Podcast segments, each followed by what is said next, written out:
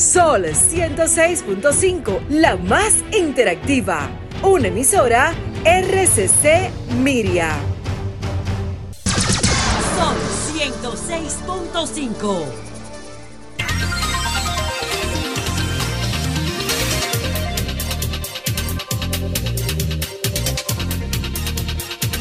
El sol de la tarde, jueves. Alejandro. Alejandro. El sol de la tarde, jueves 15 de junio, 2.39 minutos. A esta hora se inicia el sol de la tarde, el sol del país, con el doctor Ricardo Nieves. Gracias, Domingo. Gracias a todo el equipo del Sol de la Tarde. Y gracias a todos los oyentes que cada día nos siguen a través de esta cadena de la información, la noticia y la opinión. Hoy tremendo apagón que nos dio el este a la parte céntrica de la ciudad y la zona de gasto de Don Bosco, las flores, todo eso apagado, pero, pero de una manera prolongada tremendo regalo con este calor que nos dio de este. Barbarazo. Y hablar que es 15 de junio. Señores, eh, este país es insólito. Ustedes han visto estos tipos de que publicando comunicados y enseñando certificados de no delincuencia algunos de ellos señalados como narcotraficantes de pie a cabeza que tienen un cementerio de muertos. Tienen un cementerio de personas ya enterradas por ellos y haciendo comunicados públicos. La verdad que este país es insólito. Verdaderos delincuentes y criminales, conocidos por toda la región. Y son capaces de hacer un comunicado público y decir que ellos son gente hasta honorable. Coño, que, que, qué vagabundería de país. Porque de rabia, ¿no? Pero nada la J, come mezcla, jodó. Toda esa nomenclatura maléfica y, cloacal es, eh, eh, es del crimen organizado. Pero este es el país que tenemos, ¿no? Años haciendo y deshaciendo, eliminando gente, haciendo de todo. Todas estas ratas. Que eso es lo que son. Bueno, y hablando del caso, cambió de domicilio la Procuradora General de la República. Ustedes saben que Miriam, digo, alguna gente no lo sabe, pero Miriam ha vivido donde siempre vivía y, no había cambiado de domicilio. En un lugar nada seguro ni estratégico, incluso muy humilde. Bueno, pues ante esta situación y otras, han decidido cambiar el domicilio de la Procuradora General. La pregunta es que si esto es una acción estratégica de protección de ella, ¿por qué se publica? ¿Por qué se hace público como un palo noticioso? Sería para debatir. Eh, este es el día número 5 que todavía estoy esperando a Carlos Pimentel.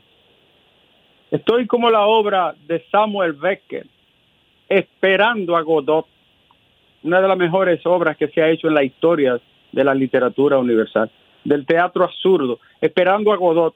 Así estoy yo esperando a Carlos Pimentel. ¿Ustedes saben para qué? No es para beber una copa con él, ¿no? Para que me diga qué fue lo que pasó en la Dirección General de Pasaporte, que ha sido tan cuestionado ese proceso de licitación y él no ha abierto la boca. Sigo esperando a Godot Pimentel. Con, derecho. No es, no es un favor. Es que está obligado a responderme a mí como ciudadano y a la sociedad todavía mucho más de forma sagrada. El tren del Gran Santo Domingo. Oye, esto hay que verlo con, con ojos de serpiente y con mansedumbre de paloma, dice la Biblia. Esa obra, yo no sé si Abinader va a hacer la licitación en julio. El presidente dijo que en julio se va a convocar a la licitación para el tren metropolitano del Gran Santo Domingo, que empezaría en la Gómez, Avenida Máximo Gómez con Kennedy, y llegaría toda la parte este, superpoblada, ¿no? Que incluye la, las zonas aledañas a la ecológica, la hípica, San Isidro, la Charles de Gol, la, bueno, carretera Mella, todo eso. Eso impactaría más de 4 millones de personas. ¿eh? Dentro de los que entran y salen de la capital y de los que viven en, en, el municipio más grande del país y el Distrito Nacional, involucraría 4 millones de personas de forma directa e indirecta. Yo no sé por qué no se había hecho anteriormente, no lo habían pensado, aunque está dentro del plan máster del tránsito en Santo Domingo, incluso desde el gobierno del expresidente Danilo Medina, se hicieron levantamientos, análisis topográficos y, estudios para, para este asunto que, es de capital interés. Ojalá y se licite y ojalá se haga esta obra, porque los ciudadanos de la capital y el Gran Santo Domingo son los más humillados por transporte alguno en el planeta además de la gran cantidad de personas. Y se conocerá medida de coerción algunos de los involucrados que están señalados como personas ligadas al crimen organizado. Vienen más operativos y otras investigaciones que están en proceso con respecto a este tema del crimen organizado y de esa parte de la región del país. Vamos a ver. Bueno, y como quien no quiere la cosa, la brillante pluma de Tania Molina descubrió que un aspirante alcalde tiene dos mil bancas no reguladas. Oiga eso. Dirigida Doctor, en Santo Domingo Este, porque son cuatro mil que tiene. Tiene cuatro mil y en Santo Domingo Este tiene... Coño, pero la suerte de ese municipio es, es, horrenda. Otro banquero que no le hicieron un santuario por, porque Dios estaba ahí, pero si no le hacen un santuario al, al fenecido alcalde de ahí, que lo, lo tenían era en el firmamento político para convertirlo en presidente. Rifero de cabeza a pie. Después llegó el cañero, no, primero Domingo Basura, Domingo Batista, que fue el primer alcalde, un desastre total. Después Juancito, ya lo describí. Después llegó el Cañero, que ha sido un despotrique municipal. Y vino Manuel con todas las esperanzas del mundo y también se estrella contra la pared. Y ahora aspira este, que tiene dos mil o cuatro mil bancas y dos mil que no están reguladas. Pero si usted no es capaz de regular la banca, va a regular el municipio. Amén de que no pagar los impuestos y regularla contraviene la ley. Wow. Señores, que no se olvide el caso Esmeralda Richet, de esa jovencita de Higüey que fue masacrada y que todavía no sabemos verdaderamente cómo ocurrieron esos sucesos horrorosos en que esa joven perdió la vida. Solamente en la cárcel de La Vega recogieron en el operativo dos millones doscientos mil pesos. Por eso es que yo digo que los que administran la cárcel son más delincuentes que los vándalos que están trancados, los que administran la cárcel. Dos millones en una cárcel pequeña como la de La Vega, en efectivo. Y Alejandro. Sí. Alejandro, ¿cuánta banca es que tiene el hombre? Sí. Alejandro, tú no puedes joder mucho, que tú tienes un diputado también que es súper poderoso y banquero en Bonao. Sácame del aire.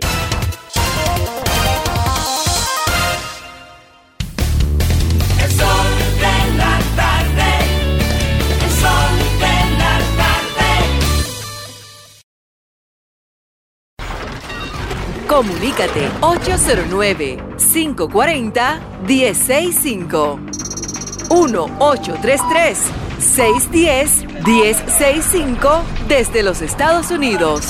Sol 106.5, la más interactiva.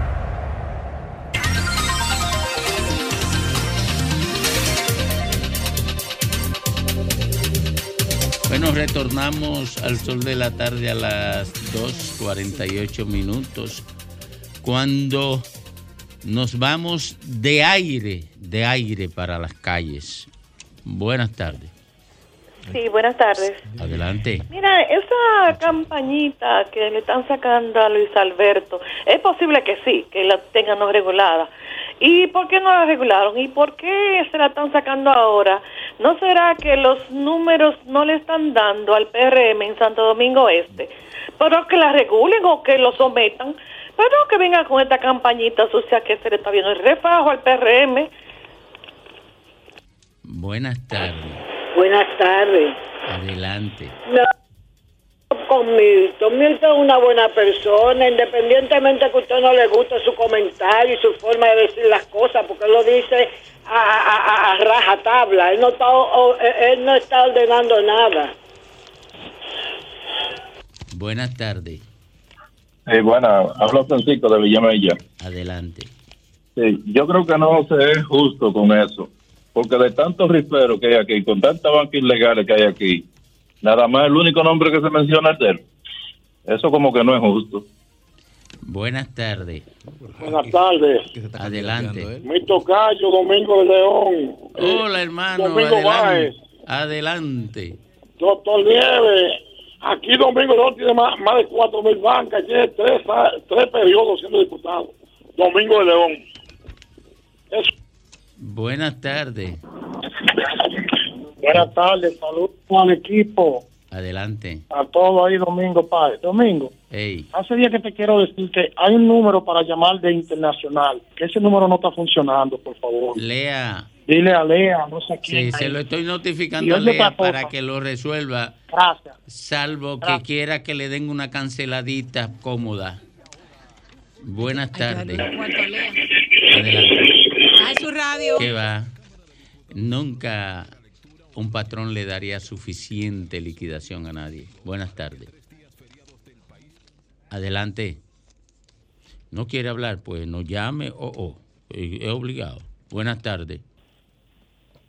Buenas tardes, mi querido amigo Domingo. ¡Ey! El cañón de Santo Domingo Este. ¿Cómo estás, Un, Fidel?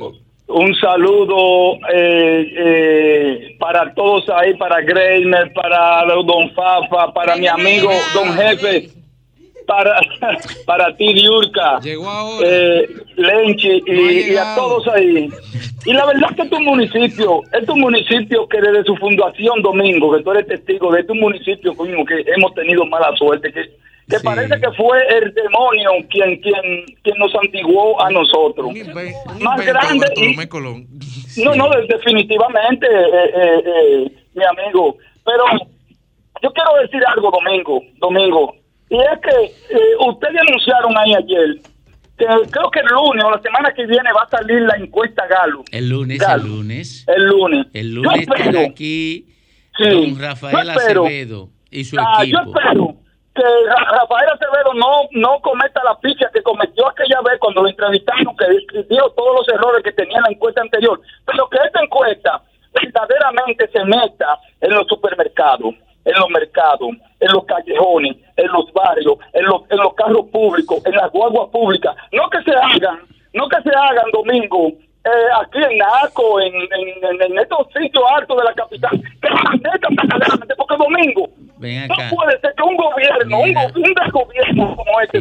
domingo, óyeme, que no, que no pega una domingo, Fidel. la, la- la valoración que tiene, dime mi hermano. Fidel, mira, tú sabes Dime. que la Fuerza del Pueblo Sí. se adelantó a descalificar la, la Galo. Y Sí, tú sabes que fue la primera encuesta que lo trajo de segundo lugar. De sí, no importa, domingo. Lo, lo pasó de tercero a Sí, segundo. Miren, no pero- se, no se aventuren sin saber. Domingo, Lo que pasa es, Domingo, a lo que yo me refiero es a la valoración que tiene este gobierno. Este gobierno no ha pegado una, Domingo, y tiene una valoración de que, que se va en primera vuelta. ¿Y dónde que se hace esa encuesta, Domingo? Bueno, Pase buenas tardes. bueno, déjame decirte que no creían que ganaba las elecciones y la ganó en el 20. Siempre. Buenas tardes. Domingo, una pregunta que yo quiero saber de algo. ¿Por qué el pasa, el- el- la dirección de pasaporte en la otra gestión, gestión funcionó y en esta no? ¿Qué es lo que está pasando? Mira, yo tengo que renovar. mira, me, que- prometí- me prometieron entregarme todas las informaciones sobre lo que pasa en pasaporte la próxima semana, porque Óigame, parece que ahí no hay solamente un problema de, de incompetencia, ahí hay otro Pero lío. Domingo, Domingo, mire, yo fui a renovar el pasaporte y la cita me la pusieron para el 11 de septiembre. Oye, ¿para qué fecha? Una fecha que fue la que se cayeron hasta la Torre Gemela. Digo, yo es un abuso. Pero aquí se trabaja igual. ¿Qué hacemos? Oye, oye, de casualidad y no te la pusieron para... Eh, ¿cuál, cuál, cuándo fue que estalló la Segunda Guerra Mundial? Septiembre del 39. En septiembre Primero del de 39. septiembre. El 1 de septiembre del 39. Eh, buenas tardes. Adelante. Buenas tardes, Domingo. Adelante. Domingo, mira, esa persona, ese candidato, ese posible candidato que, que tiene a las vacas que no las regula, eh, que la Cámara de Diputados está llena de gente ligada al narcotráfico. Entonces, luego, este es un posible candidato, luego explotan los escándalos y los presidentes de los partidos y el presidente de la República de que nunca saben nada. ¿Quién es el delincuente? ¿El precandidato que está tratando de llegar al poder o el presidente del partido y el presidente de la República que saben los candidatos que tiene? Los dos, ¿Quién es el verdadero delincuente, Los Domingo? dos, los dos. Los dos. Buenas tardes. Buenas tardes. Adelante. Aquí estamos esperando. Le habla la Soli de Pantoja. Domingo, ¿cómo está la salud? Eh, yo estoy mejor que bien, gracias a Diurka, que me, me, ha recla- me ha regalado un brebaje ahí Que me convirtió en inmortal. Ah, qué bueno, ¿no? Y tiene la, la fe en Dios, que es lo más importante. Eso es el cariño que lo bendice. Sí, así es, así es. Yo tengo ahora mismo una gripe que se llama... Ah, Lea, sí, Lea. Es el una gripe que se llama Lea ahora. No, no, el alto costo de la vida y la delincuencia. Ah, el alto costo. Ah, le pusieron un nombre más largo. Ujú. Yo se lo puse así porque estamos viviendo... Oye, Pero mejor pónganle a Binader. Ay, no, Domingo, mira, si este, si este pueblo reelige a este hombre, va a reelegir todas las cosas malas que tiene e- este gobierno. Pero por otro lado, Domingo, aquí estamos los sacarrizos esperando con ansia al diputado Jaco Alberti, que sea el próximo síndico, para recoger la dignidad de este, de este municipio. Que esta, esta dignidad se ha perdido con este síndico, Domingo. Aquí no hay paz, ni, ni con la basura, ni con la delincuencia. Aquí no hay un parque, un parque para recrearse. Domingo, Cristian Encarnación, por Dios. Buenas tardes. Adelante. Sí, bueno, Domingo. Adelante. Pero yo quiero saber cómo es que este presidente dice que se va a reelegir con estos apagones. Pero él no ha 12 dicho horas. eso. Pero, bueno, pero... Son las encuestas que lo dicen. Bueno, pero de todas maneras el PRM va a llevar un candidato. ¿Cómo te va a ganar el PRM? Ah, bueno, yo Y, no sé. y la encuesta a Galo, sería bueno que la hagan en los mercados, porque yo trabajo en un mercado, me Sí, gustaría no, ver oiga, que miren, pasen por ellos haciéndola. No la, pre- no la prejuicien, que después no pueden beneficiarse de ella. Le pasó Bueno. eso en la primera entrega. Creían que la encuesta Galo lo traería en tercer lugar y no pudieron reivindicar que estaban subiendo. Tuvieron que callarse, no sabían qué hacer. No lo hagan. Que eso- le ocurre lo que le, le- le ocurrió a Chacumbele. ¿Usted se, se recuerda lo que le ocurrió a Chacumbele? Sí, que él mismito se mató, Él mismo se mató. Se clavó el cuchillo. El... Buenas tardes. Sí, Domingo, ¿cómo está usted, mi amigo? Mire, Domingo. Bien, bien todo. La gente protesta por los pasaportes de Santo Domingo. ¿Tú sabes cuánto, qué tiempo se coge sacar un pasaporte aquí dominica, americano? Tres meses y medio. Y este es un país civilizado y organizado. Y se cogen tres meses y medio para sacar un pasaporte. cultura de Bueno, no, pero espérese, porque. Ah, en Estados Unidos son tres meses y medio. Tres meses y medio para sacar un pasaporte. Pero son tres meses y medio estándar, o sea, habitualmente. Porque no sería un no pro- pasa- No sería un problema si la gente supiera que es en seis meses. El problema es que no saben. Sí, pero el problema no es ese, Domingo. Tú sabes que, tú sabes que eh, eh, eh, los dominic- nosotros dominicanos queremos saber de todo. Así somos los, los periodistas. Los periodistas son ingenieros, son locutores, son doctores, son de todo, son. No, pero Pero hablar tú de sabes, los, todo, los únicos mire, periodistas serios, los únicos periodistas serios eres tú, y escúchame que te diga, eres tú, No hay- Nieves y hay más y gente, hay más No, gente no, que no, son oye, porque yo digo, oye, no, oiga, oiga, porque yo digo serio, es que si usted, usted dice algo, usted me dice, hay que hacer esto, no, usted dice, yo leí tal cosa. Usted no recomienda porque usted no es ingeniero ni, ni es doctor para recomendarle nada. Usted lee, usted lee, ¿verdad? Dice, mire, yo leí esto y esto y eso. Pero los periodistas allá abundan demasiado, que saben de todo y no saben de nada. Porque los americanos dicen que el que sabe de todo no sabe de nada. Eso dice la gente, sí. Buenas tardes. Buenas tardes, Domingo. Domingo, Fafa no está en el programa hoy. Fafa. Habla Osiris Beltré del municipio de Puñala. No, Fa- Fafa, no Fafa, está. Fafa. Sí. Fafa está aquí, por desgracia. Yo quiero, ay, no me digas. Yo quiero No, que él lo que hable- viene a fastidiarme a mí aquí. No, no, no. él no viene a trabajar ni viene a aportar, es lo que viene a fastidiarme. Mira, mira, mira, respeta a la gente más viejita que tú. Oye, Ah. Oye, yo quiero que FAPA hable un poquito del 15 y 16 de junio, bombardeo de la fuerza intervencionista a Ciudad Nueva, que me hablen de eso. Yo tenía 19 años cuando esto. Y me pasé los dos días allá en la casa de mi hermano. El que hable de eso, el 15 y 16 de junio. Oye, ¿Te Por acuerdas favor. de eso, Fafa? ¿Te recuerdas? Ah, ¿verdad? Sí, el, claro. el- el bomba- bombardeo que, que hizo, y que bueno, cuando volaron los aviones en 15 y 16 de junio eh, en la ciudad de Santo Domingo. Pero no fue, pero eran, eran aviones de San Isidro, ¿verdad, Fafa? ¿Tú no te acuerdas? Él no se acuerda. Buenas tardes. Buenas tardes, Domingo. Una buena entrevista que le hice a Fafa hoy eh, para Fafa y Domingo sobre el 14 de junio. El Eh, domingo. Se las recomiendo para el próximo domingo. La voy a ver. Domingo, buenas tardes. Adelante, querido. Antonio Romero, en Sánchez Luperón. Adelante. Domingo, lo mejor que le pudo pasar al país fue que el presidente le iba a ser el presidente en el 2020 cuando ganó. Porque mire, Domingo, realmente uno tiene que ser a veces consecuente, porque no se puede ser tampoco tan, qué sé yo, tan encerrado. Pero mire, el presidente tiene el valor de nuevo para volver a ser el 24, el presidente de los dominicanos, 24-28, Domingo. Ese es el mensaje.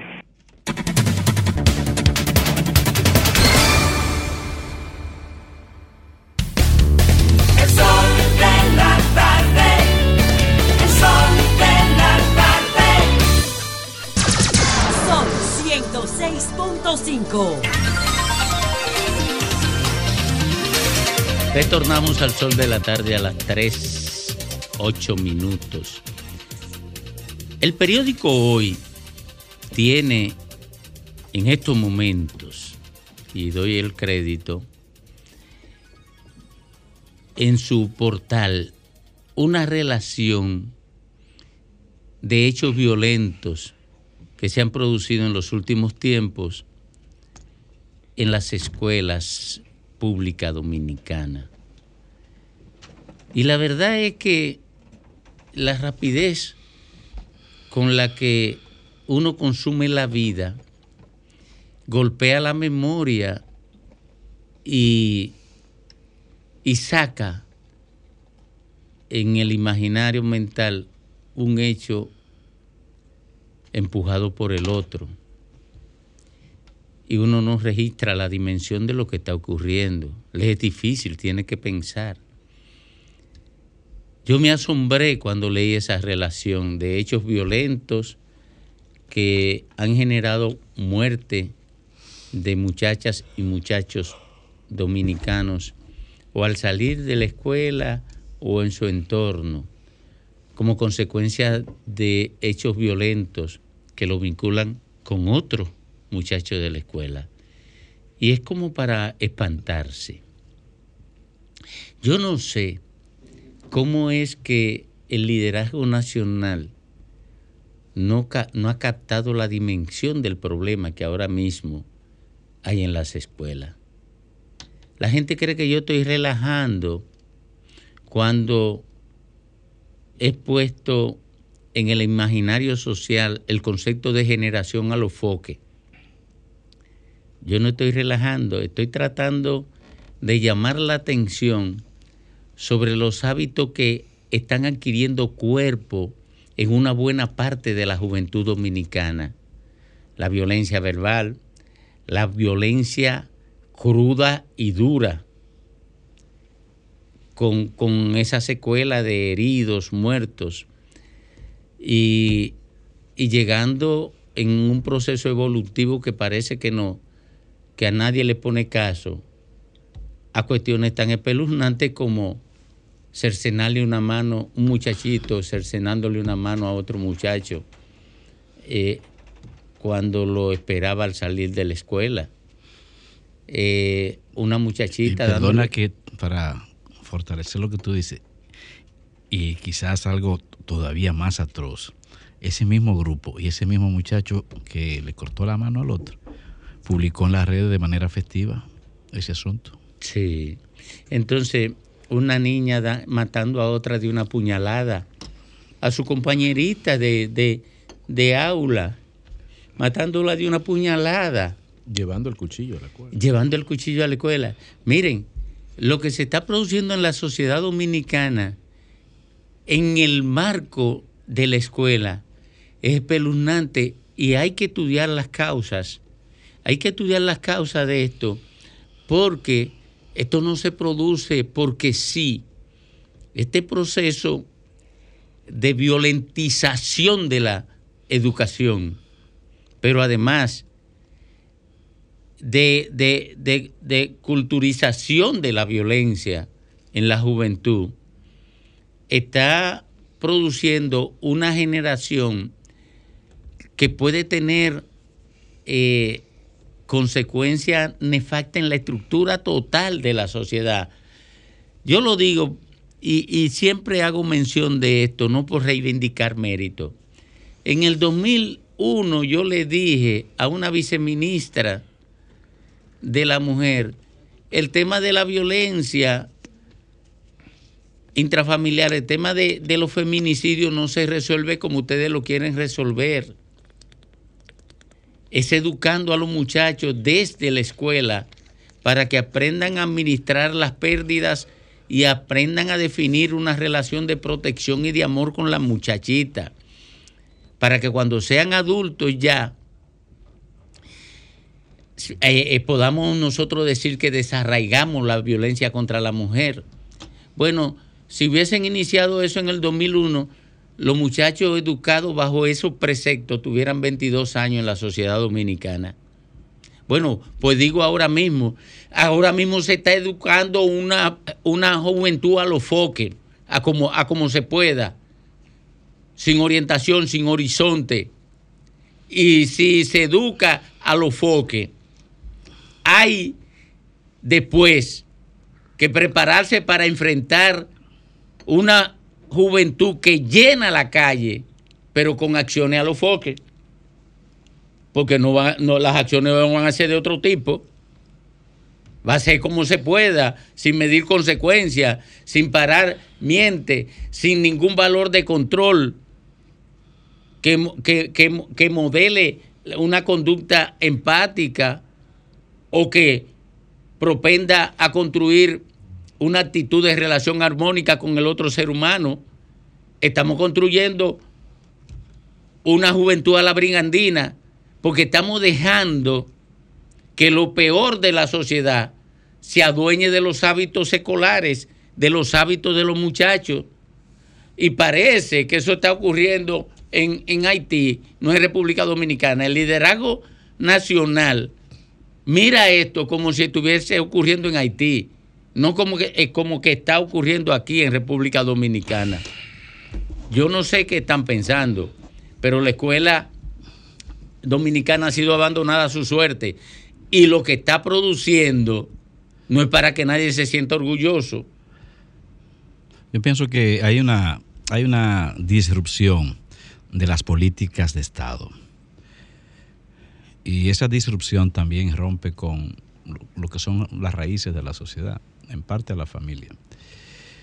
No hay una estrategia de Estado que de manera común apunte hacia provocar un crecimiento en la vida ciudadana de la gente, en la conciencia ciudadana de la gente, en la conciencia del individuo que tiene que vivir buscando armonía con los demás, en una, en una intención de crecer humanamente, de crecer eh, social y económicamente, pero siempre dentro de una perspectiva de Estado, de política de Estado. Yo creo que ahí hay una seria, como dije, disrupción. Por ejemplo, en términos de cultura, eso es un ejemplo, ¿no?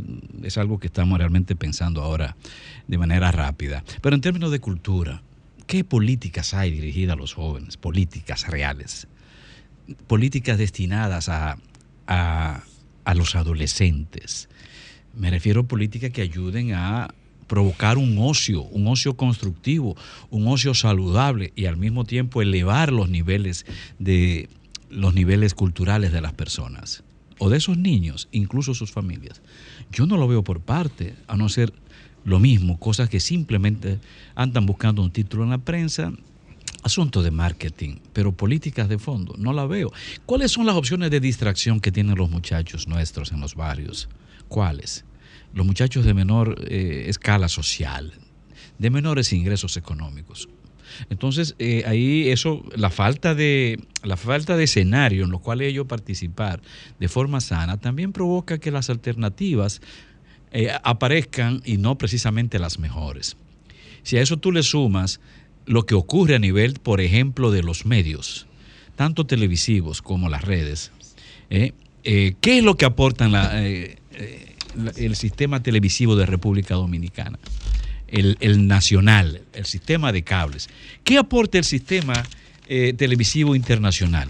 Los programas los contenidos de las, de las películas que llegan a, a esos niños eh, y a esos adolescentes. ¿Cuáles? Y si nos vamos por las redes, entonces la cosa todavía es peor. E incluso en los mismos medios de comunicación, en los nuestros, y no exactamente acá, pero en los nuestros, eh, los medios de comunicación, el nivel de, de agresividad de la participación de muchos comunicadores es también un aliento, es un aliciente. Si encima, y con esto termino, si encima de eso nos vamos, por ejemplo, al ordenamiento vial, al tránsito, cómo el tránsito se convierte también en un elemento, en un eje que provoca, eh, provoca la ruptura de las emociones eh, tranquilas, de, la paz individual. Se convierte en un, en un agente provocador de violencia porque de hecho el sistema de tránsito de República Dominicana es un caos violento. Mira, eh, Lenchi, el tema de la, como señalaba, eh, señalaba Domingo al comienzo, es la apropiación del tema en la justa dimensión por parte de los políticos. En el día de hoy, por ejemplo, la vicepresidenta Raquel Peña señala, comillas, como sociedad tenemos que revisarnos. A propósito de la violencia en la escuela, a propósito de todo episodio. Y, y señala también de que son muchos los programas que del ministerio se tienen, pero nosotros como sociedad te- tenemos que revisarnos, trabajar en conjunto con las iglesias, con las asociaciones de padres y aunar más los esfuerzos de la familia. Es un discurso muy lindo. El problema es, Discurso cuenta. el problema es que ese discurso no va a resolver nada, porque hay muchas personas que dicen que el triunfo o el éxito de la educación privada eh, tiene mucho que ver con el involucramiento de los padres que no ocurre en las escuelas públicas. Entonces, en cierta forma, se le traspasa o se le endosa a los padres que tienen a sus hijos en la escuela pública una supuesta irresponsabilidad por no vincularse a la educación de sus hijos. ¿Por cómo se van a vincular de por Cristo si tienen que estar trabajando para tratar de conseguir 20 mil pesos en la calle? ¿Y cómo se van a vincular si quien le está criando los hijos son la abuela o se están criando solo con una tía en la casa de al lado? Aquí hay un tema de un acumulo por décadas que sencillamente se está reflejando ahora en los indicadores y en los hechos. E- es- ese polvo, esos polvos trajeron estos lodos que estamos viendo aquí. Esto no tiene que ver con Luis Abinader, ni tiene que ver con Danilo, ni tiene que ver con Leonel. Esto es un problema que se ha ido acumulando año tras año, administración tras administración, y que lo vemos y nos explota en la cara y se potencia porque hace 10 años las redes que hay ahora no existían, porque la capacidad de magnificar, de ser caja de resonancia de este tipo de sucesos, no existía TikTok, no existía Instagram, no existía Twitter, no existía Facebook, entonces nadie se enteraba, uno veía los conflictos en, la peri- en, su zona de confort, en su, en su esfera, pero no habían influencer, tampoco había una persona que te dijera, salta por esa ventana, qué chulo, el reto de saltar por la ventana, el reto de tirarse una cubeta de agua caliente por arriba, no había nada de eso, pero tampoco había una pandemia que exacerbó todas las contradicciones en una sociedad, que potenció todas las ansiedades sociales y por eso uno ve este nivel de violencia que que esta hipersensibilidad que tenemos todos, no solamente los niños, porque no podemos jugar que los niños están resolviendo los problemas con violencia, cuando tú coges las redes sociales y ves, por ejemplo, sin ir más lejos el día de hoy, como los adultos estamos resolviendo el problema con violencia. Entonces, si lo vemos, eh, simplemente se están replicando los modelos. Ahora, eh, eh, ¿sirve de algo quejarse? No, la solución debe ser precisamente el comienzo de esta reflexión. El liderazgo político nacional tiene que hacer un alto en el camino de la politización de todos los temas y entender que si no se afronta de una vez y por todas, con mucha seriedad, sin pasión, sin ánimo electoralista, sin pensar en hablar de la crisis de la educación a favor o en contra, pensando en cosechar votos en las elecciones del año que viene, o en la de cuatro años, o en la de ocho años. No, vamos a resolver un problema hoy a sabiendas de que los beneficios de ese problema, no lo, de esa solución, no lo vamos a ver nosotros, se verán en 10, en 12, en 15 años. Pero de eso, así es que se construye un Estado. Lo demás, sencillamente, es la selva. Mira, yo no estoy de acuerdo contigo en una parte, eh, Federico. El involucramiento de los padres es necesario, es imprescindible para Sí, que pero- funcione el tema de la educación, independientemente de que tú trabajes 24 horas o tú trabajes 15, lo que sea, porque... Señores, hay una cantidad de padres que hacen un esfuerzo sobrehumano y se turnan. Es verdad Pero es una que aquí, minoría, digo. Ah, yo sé, pero hay que hacer un esfuerzo, mi hermano, porque déjeme Pero decirle una, nadie está obligado una a lo cosa. imposible. Déjame decirte una cosa, los maestros no están pudiendo con los con los alumnos, metan ni siquiera con su responsabilidad, ni siquiera con la responsabilidad eh, académica que ellos tienen con los alumnos. Ellos no están pudiendo. Pero aparte de eso, el maestro le han quitado autoridad con estos con, con el paso de estos años le han quitado autoridad sobre el alumno y el maestro si a nosotros los papás se nos hace difícil decirle a un muchacho siéntate ahí a la tarea porque déjame decirte una cosa estamos, estamos tratando de criar en paz y amor, pero hay carajitos. Óyeme, a veces te dan, tú tienes que darle su pecozón. De entrada, porque- ellos saben que tú no lo puedes quemar, que no hay consecuencias. Ah, Empieza por ahí, ya no hay consecuencias. Esa es otra cosa, esa es otra cosa. No puedes, el maestro no tiene autoridad sobre el alumno. No lo puede quemar porque ahora si lo quema, lo frustras. Pero tampoco puedes llamar al papá capítulo. Pero sin embargo, en el sector privado te llaman. Desde que el muchachito le dio un tablazo al otro, te llaman a ti. Porque hay colegios aquí que no se dan el lujo, no se pueden permitir tener ni un agresor ni un agredido. Entonces, el papá ahí tiene, el papá y la mamá tienen que intervenir. ¿Por qué? Porque ningún papá ni ninguna mamá quiere un muchacho agresor en su casa. ¿O ustedes no creen que la familia de la víctima y del agresor, ambas son víctimas del sistema?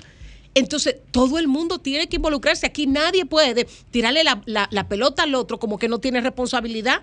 El maestro tiene responsabilidad, pero los papás tenemos una gran responsabilidad y tenemos que involucrarnos y tenemos que hablar con los maestros, los maestros y tenemos que preguntar cómo va el muchacho y tenemos que ver si el muchacho es agresivo y tenemos que intervenir.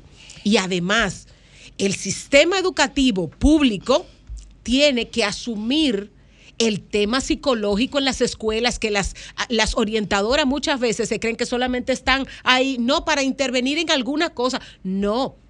Si el alumno llegó distraído, si el alumno tiene una semana que no habla, si el alumno tiene una semana con una actitud muy diferente a la que él suele tener, ahí tiene que intervenir la orientadora y el maestro tiene que informarlo. Eso no pasa en, los, en, en las escuelas públicas, pero, Pero sin ahí- embargo está pasando en muchos colegios privados. Ahí tú estás planteando, como también creo que de, uno, de una u otra forma perfilaba yo, en- el tema de la desigualdad. Claro, o sea, ese es el reflejo. ese, ese, por supuesto, yo no, en verdad no quise tocarlo porque ese es el, el trasfondo de todo, eh, los niveles de desigualdad que hay en la sociedad. Pero tenemos que luchar contra esa No, desigualdad claro, que la pero, conocemos es- pero todos eso es y un no la problema, negar. pero eso es un problema ya de política de Estado, de, tra- de estrategias de desarrollo, eh, que penosamente no la vemos, independientemente de que aquí se hacen a veces esfuerzos para definir proyectos estratégicos, como por ejemplo la estrategia 2030.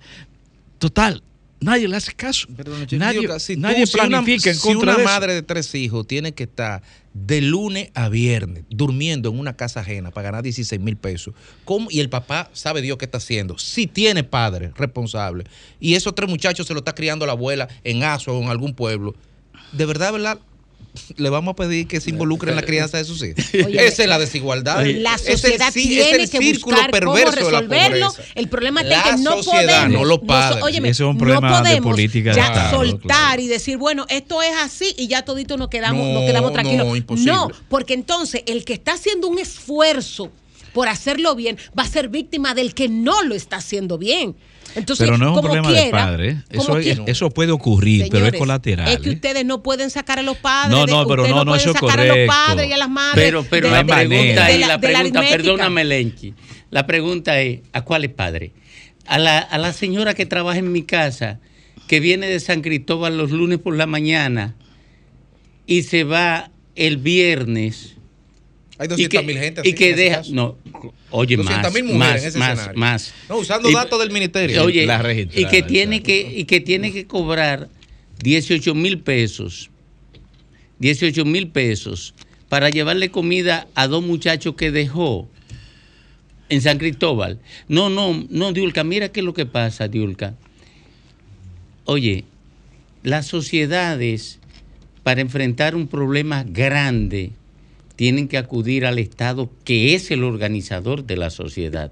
Estoy o de sea, acuerdo. oye, oye, eh, dejarle el tema de la educación a la familia es apostar a que no se corrija nunca. ¿Por qué?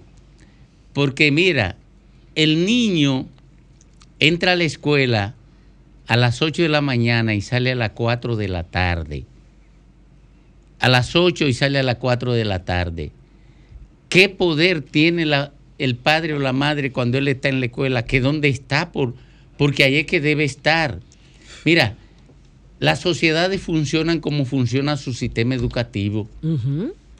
Oye, eh, decir que el tema es familiar es decir que no está funcionando porque la escuela, la educación ha sido abandonada por el Estado Nacional. Mira, mira, mira cómo va la educación. Pasamos del, del 2019 de un promedio de sexto curso para la sociedad a un promedio de quinto curso en el 2023. Pero ocurre que del 12 hasta el 20 se invirtieron en el del Estado, de los recursos de esas mujeres que pagan impuestos con todo lo que consumen, aunque, aunque se la pase en una casa ajena cuidándole los hijos a los que somos de clase media, se invirtieron 1.2 billones de pesos en la educación. ¿Para qué? Para que un viaje de gente saliera rico. Pero quienes deberían ser el objeto de la política que financió ese 1.2 billones de pesos no fueron impactados en nada.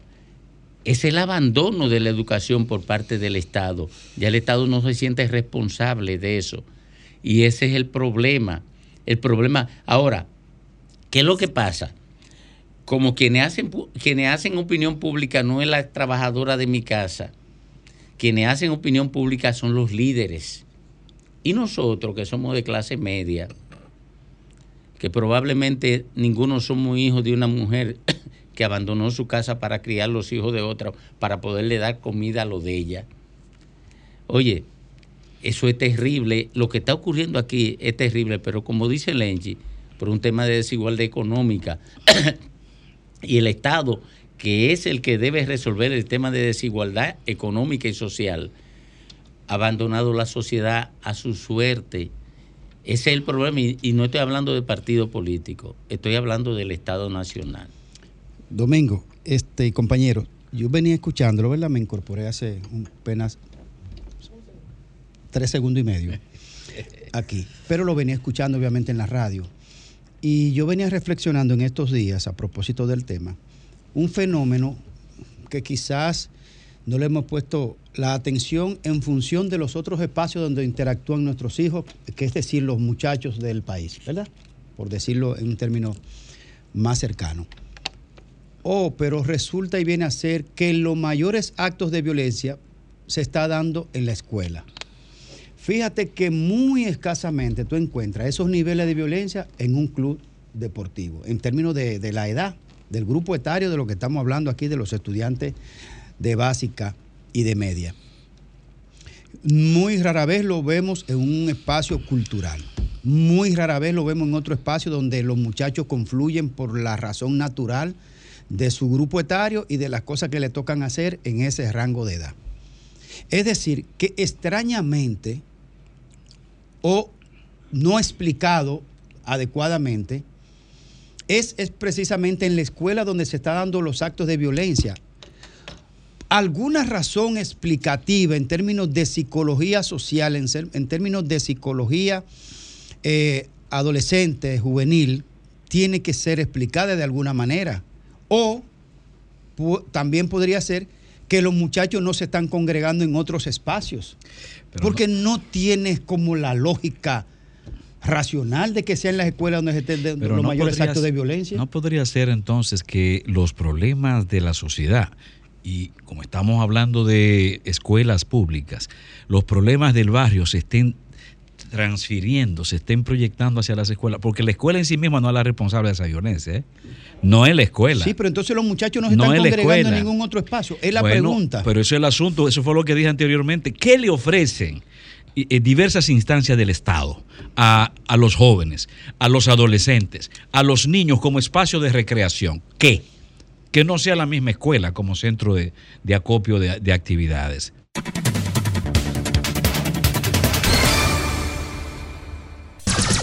Son 106.5.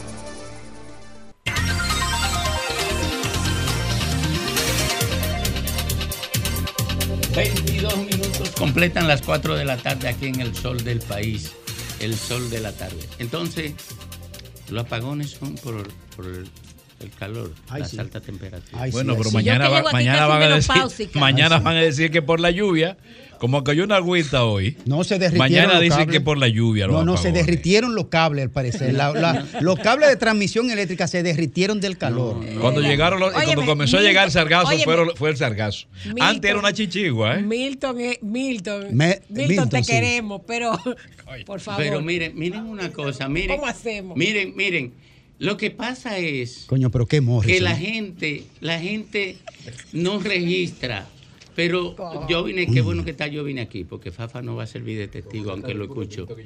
Mira, yo vine hasta aquí. mío yo también. decía, cuando comenzó este gobierno, que ellos no tenían ningún plan en el sector eléctrico, que era un desorden, eso estaba... ¿Por qué? No porque fueran malos ni fueran buenos, sino porque pensaron en privatizar eso, se lo iban a entregar y después esa vaina se cayó porque la gente no lo acepta.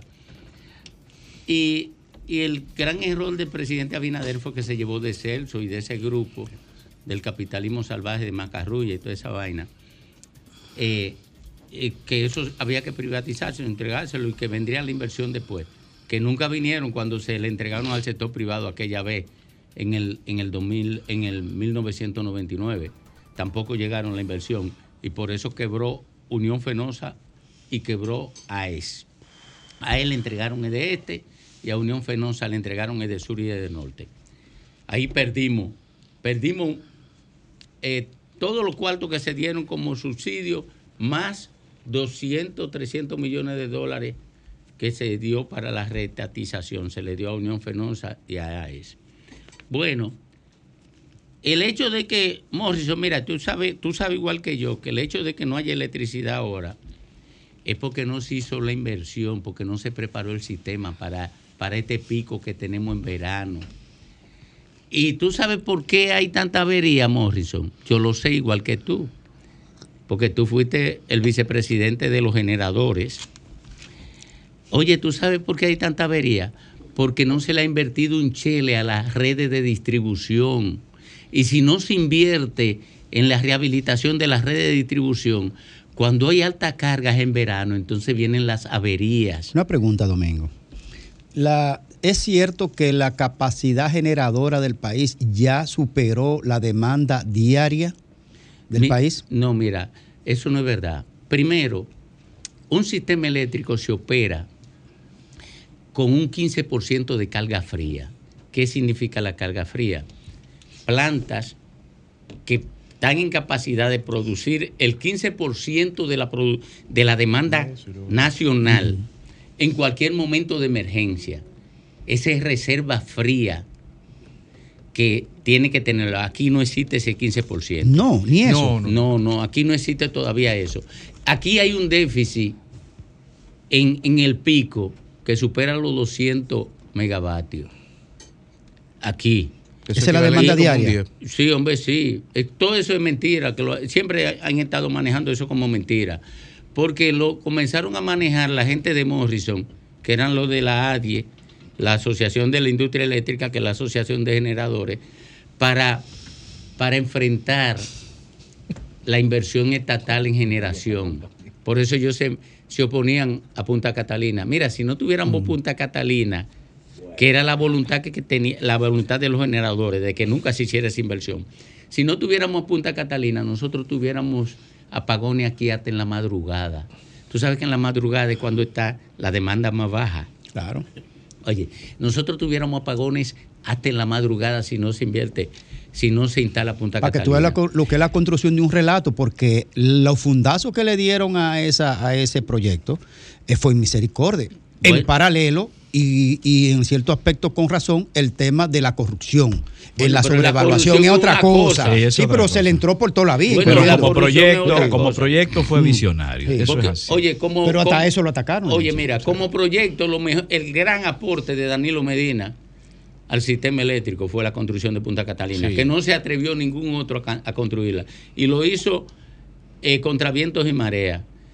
Y si no construye eso, hoy estuviéramos llenos de apagones. Si se lleva de los generadores, Hmm. si se lleva de Celso Marrancini, ¿A cómo estuvieran vendiendo el si kilo? se llevan de la ADIE, la ADIE de la que Milton Morrison Era era, era el. Era, era el mago de la comunicación Oye, de eso. de la ADIE, si se llevan de la ADIE, el diablo se estuviera llevando al demonio Ay, con el tema de Pero electricidad. tú dices que él era el que de la comunicación. El mago. Coño, Pero en esta ocasión parece ser que. No, pero en ese tiempo. porque yo por porque lo ahora dije mismo, mismo Morrison. ahora Mm. mismo, el- Oye, Él era la- el mago de la comunicación y ahora el mago de los No, no, no, oye, oye. pero además, Pero yo se lo eh, dije no, pero en términos comunicacional, las explicaciones que él da son absurdas. E- Es decir, carece de todo sentido comunicacional. Pero es que yo se lo porque cómo tú vas a decir que los apagones son porque la gente no paga, porque lo digo hace- yo hablé de eso la semana pasada, que la gente no paga, que ahora es que una vez el sargazo, otra vez, otra vez el, el asunto de- del calor, mañana será la lluvia, pero Yo se lo dije a él una vez, en, su, en presencia de él y directamente. Estábamos compartiendo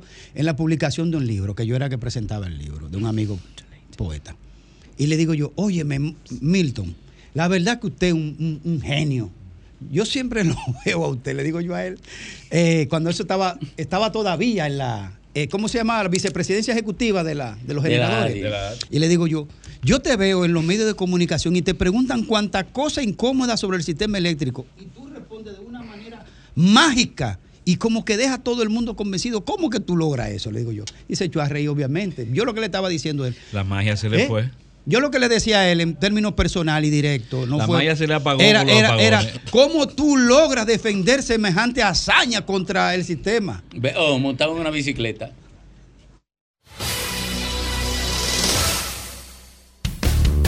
El sol de la tarde. El sol de la tarde. Sol 106.5, la más interactiva. Una emisora RCC Miria. Sobre el calor y los apagones. Que si es el calor que está derritiendo los cables. Bueno, buenas tardes. Buenas tardes. Adelante. Sí, buenas tardes, Domingo. Este, yo quiero hacer un planteamiento acerca de lo que es el profesorado aquí en República Dominicana. Yo soy esposo de una maestra. Ella tiene varias maestrías, una muchacha bien preparada. Y yo quiero hablar en defensa de, los de los maestros, ya que yo veo con cuánta diligencia hace mi esposa para cumplir con un currículum escolar. Este, mi esposa a veces se acuesta a las 3 de la madrugada llenando el formulario, el registro y para cumplir con, lo, con la tarea. De manera que yo veo el esfuerzo de los maestros. Yo creo que el problema de la educación no está en los maestros. Yo le, quiero hacer- yo le hago una pregunta. ¿Usted cree que los 100 mil maestros actúan así? Bueno, pero en, eh, mire, yo tengo un poquito de conocimiento de Ah, No educación. me quiere contestar. Sí, sí, yo le voy a contestar. Yo tengo un poquito de conocimiento de educación y quizá el 70% de los maestros con los cuales yo interactúo quieren cumplir con No, no, su- pero yo le digo, no, yo no digo que si quieren o no quieren. Si lo hacen, porque déjeme decirle una cosa. Sí, los, deseos no determinan los resultados, son las acciones.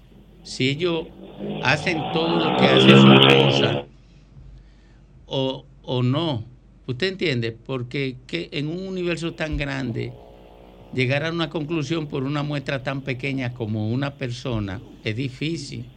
De, de que pero eh, es, cier- es cierto, eh, pero yo creo, a pesar de todo, que el problema es un problema universal, no es de un solo sector. Ok.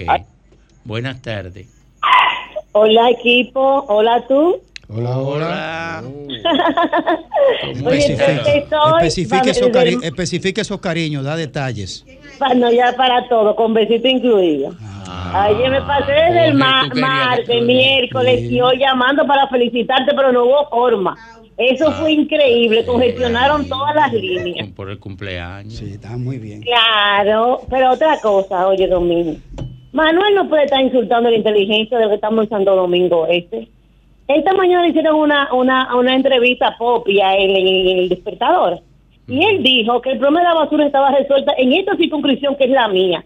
Te voy a mandar una foto, tú a cómo está la calle de aquí de Lucerna y de del Cachón. Oye, eso. ¿Oíste, Pacheco? ¿Cómo dice Manuel que pasa la basura martes y jueves en la cara? Le dice a uno así, a- delante del televidente, que están pasando a recoger la basura. Oye, yo lo respetaba muchísimo, pero él no nos puede faltar el respeto a nosotros. así. Ay, Manuel, qué, qué guayán. Pacheco te- le dio un yaguazo a Manuel. Buenas tardes. Buenas tardes. Adelante. Yo creo que el, problema de educación se resuelve primero las universidades, segundo la MESI y también educación, porque eh, la- las universidades tienen un penso que no sé si en realidad ese es el, el penso que necesitan para ser maestros, porque salen de la universidad dando un pensum, pasando una materia hasta con 100 y después no pueden pasar un concurso. Eso es un lío, sí. Buenas tardes. Adelante usted. Baje el radio, tenga la bondad. Ah, no, él lo apagó. Eh, y digo, apagó el teléfono. Le dije baje el radio, apagó el teléfono. Buenas tardes. Buen domingo. Hey, Te hablo ya aquí de pescadería. ¿de dónde? pescadería Pescadería. de Barcelona. Está, está, está, señal, está señal. cortándose, mi querido. Buenas tardes. Adelante. Sí, bueno, Domingo. Hey, adelante. Mira, el gobierno está desarrollando dos planes. Hay uno que lo está desarrollando el Ministerio de, de la Vivienda, que está Bonilla, ¿verdad? Sí, Y otro la presidencia, que lo está encabezando, que le dicen Joel Santos, sí. el ministro de la presidencia. ¿Qué pasa? Que el, el Ministerio de la Vivienda, ese está desarrollándolo bien, pero eh, Joel Santos le está mintiendo al presidente. Eso ha sido un fracaso, ese plan que está desarrollando Joel Santos. Ay, joder. en la, con la- en la tanto. presidencia. Oye, oye, ¿qué pasa, Domingo? Hace más de dos años hay personas, que más de 15 mil casos, que están en lista de espera. Y el barbarazo de Joel Santos está mandando a convocar a, nue- a, a nuevas personas para que se inscriban en el plan. Y no Ese- y no. ¿Usted sabe cómo le dicen a él? Joder tanto. Sí, pero que él le está mintiendo al presidente. Al presidente que mueve a esa persona de ahí, a Joel, se lo ponga para otro lado y que ponga a funcionar eso. Cierto. Entonces le están vendiendo- ven-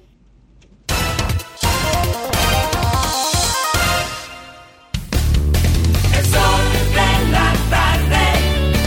El sol de la tarde. Bueno, retornamos al sol de la tarde, esta vez con don Rafael Fafa Taveras. Gracias. Tranquilamente aquí yo estaba observando el debate de ustedes acerca de la realidad. Y entonces yo creo que hay un reconocimiento. Hay poco espacio de la, del ejercicio de la política o de la convivencia social que merezca ser un atractivo o que sea reconocido. Hay una evidencia de que hay un daño general en la institucionalidad y en todos los aspectos de la vida. ¿Y cuál es la fuente de ese daño? De que el control que se ejerce en la sociedad desde el Estado, que es el centro responsable de la conducción de toda la política, no está marcado por el servicio ni está sujeto a ningún proyecto. Está bajo el impacto relativo de que los funcionarios, en primer lugar, piensan cómo sacarle ventaja y cómo aprovechar su cargo. Todo lo que ustedes dicen, pintan que todas las áreas sociales tienen una situación particular que no puede ocultarse. Y entonces ahí viene el problema del Estado. Vamos a una campaña electoral ahora. Y oigan, no hay una discusión de los partidos acerca de qué le va a servir de guía para aspirar a dirigir el Estado. Están consumidos en una denuncia o en un aspecto, pero no hay conciencia de que la dimensión del deterioro de la sociedad obliga a una visión de conjunto que llame a que esa elaboración pueda ser aceptada por todos los sectores y dos, a que nos comprometamos a impulsarla. Este país está en un momento que necesita una orientación hacia la unidad y la cooperación y lo que está alimentándose esa unidad hacia la atomización y cada quien a buscar lo suyo. No hay solución con la continuidad de la política actual. Este gobierno, que es el gobierno del cambio, yo he estado defendiendo que llegó con una propuesta, con una plataforma de orientación general del Estado, con una actitud de compromiso de transformar toda la estructura. Y he dicho que cuando llegó se encontró con el virus y con el impacto de la guerra de Ucrania y Rusia y tuvo que dedicarse no a cumplir su promesa, sino a enfrentarse frente al hecho. Ahora, el nivel del país está más agudo que cuando el gobierno llegó al poder. Y el gobierno llegó con un conjunto de promesas en función de ese reconocimiento de que esto era un relajo, la decomposición. Y yo he insistido. Dice en la promesa el presidente que basado en ello fue que ganó el voto que tenía un compromiso para refundar la institucionalidad del Estado, partiendo del hecho de que tal como se estaban expresando y desenvolviendo, lo único que quedaba claro es que el que es un pendejo si no lo aprovecha. Aquí no hay una voluntad de servicio, ni la hay. Entonces, si no se construye en el Estado, en el centro que debe dirigir todo, una comprensión de que la degradación de la política tiene que ser asumida con una propuesta de servicio donde no se ignoren la diversidad de los sectores. Por eso yo he reiterado que la propuesta que hizo el gobierno de 12 proyectos de reformas, que no eran para hacer 12 comisiones de partido, para elevar en la tradición normal un cumplimiento de los sectores que deben participar, como el Congreso, sino que tenía que propiciar en la coordinación de todos los sectores las orientaciones generales que sirvieran a la idea, que la búsqueda de ese compromiso de cada una de las modificaciones tenía que ser un resultado de la convergencia y de la cooperación. Señor, y eso es un viraje en un país donde la gente quiere usar la política para su promoción o su beneficio. Y ese hecho de ofrecer 14 propuestas de cambio, no que te lo voy a hacer, sino que voy a propiciar que nos entendamos. Ahora, cuando yo los escucho a ustedes, me digo, no hay solución en el marco de la búsqueda individuales de resultados. La actitud fundamental es que sin un Estado que no asuma que su papel es a esa herencia anárquica darle una orientación, es decir, sin propuesta y sin una voluntad colectiva, esto no cambia. Estamos sí a- ahogados por la denuncia, pero es una cosa ridícula que estamos en una campaña a meses y usted no han oído en ninguno de los aspirantes como grupos a relevar el actual, usted no ha oído una orientación general que aborde que necesitamos enfrentarnos colectivamente a una herencia que no puede ignorarse, porque es una situación de descomposición tan amplia y tan colectiva que usted no puede separarse de reconocer que es una vaina esta política. Yo insisto frente a Luis, que está comprometido con el cambio, que hizo una plataforma y una propuesta para asumir la herencia de este desorden, que tuvo que limitar por la realidad que encontró, impulsar lo que había prometido, que ahora él no puede ignorar, es el mejor momento para impulsar la búsqueda de soluciones compartidas para poder superar la herencia. Ah, pero ahora la gente lo que está afirmando sus aspiraciones y los grupos desagritando uno a, a los otros. Por eso yo creo que este es un momento de profunda trascendencia. Las revoluciones han logrado abrirse paso cuando ha fracasado la práctica del orden y se muestra su ineficacia y entonces se hacen proyectos con propuestas para liquidar el Estado y subirse. Pero este no es el momento para esa confrontación de la revolución. Ahora es para propiciar, basado en la tecnología, en el incremento de los medios, en los cambios de la vida, ahora es para propiciar la participación de los diversos sectores en la búsqueda de las soluciones, no para imponerle porque usted sea mayoría. Y yo quisiera que Luis Abinader se detuviera a pensar que su promesa del cambio es una buena orientación, pero que no ha tenido todavía la fuerza que debe tener para que la gente no se agote, como ustedes lo vieron aquí en este programa, cada uno en el reconocimiento del fracaso de cada lado, con una ausencia de qué hacer. Hace falta la propuesta del cambio o que la propuesta que se hizo se restaure como una posibilidad que permita acercarse a todos los sectores buscando sus opiniones. Esas 12 propuestas de reforma siguen siendo un espacio para ver si podemos coincidir en una orientación, no porque se le imponga a este, porque este es un momento donde lo que recomienda la vida es la colaboración, es la convergencia por el aporte, no la confrontación social.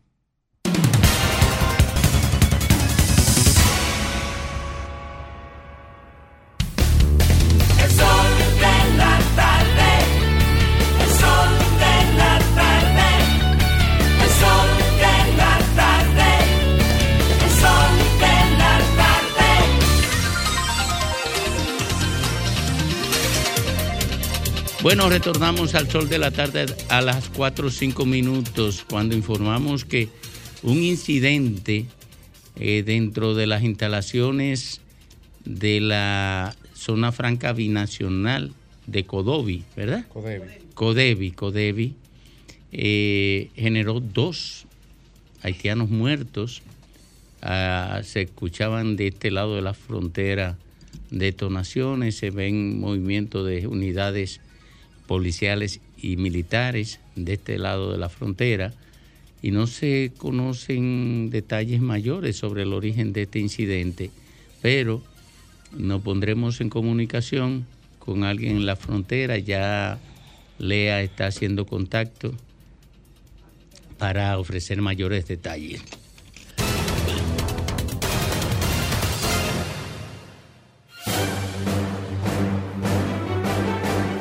Y ahora, un boletín de la gran cadena RCC Libia.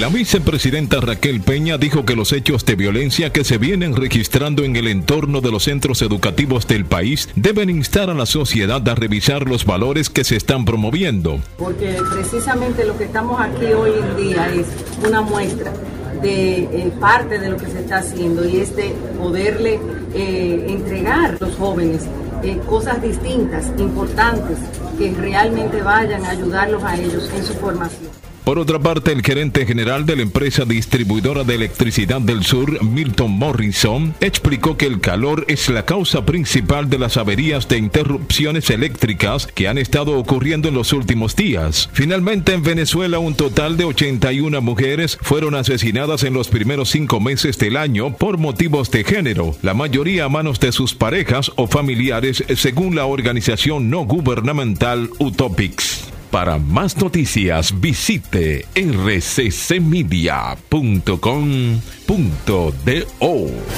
Escucharon un boletín de la gran cadena RCC Media. Sol 106.5, la más interactiva. Una emisora RCC Miria.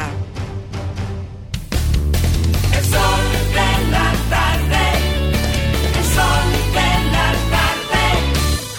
Las principales figuras de la televisión de Santiago encendieron la radio y tomaron el control.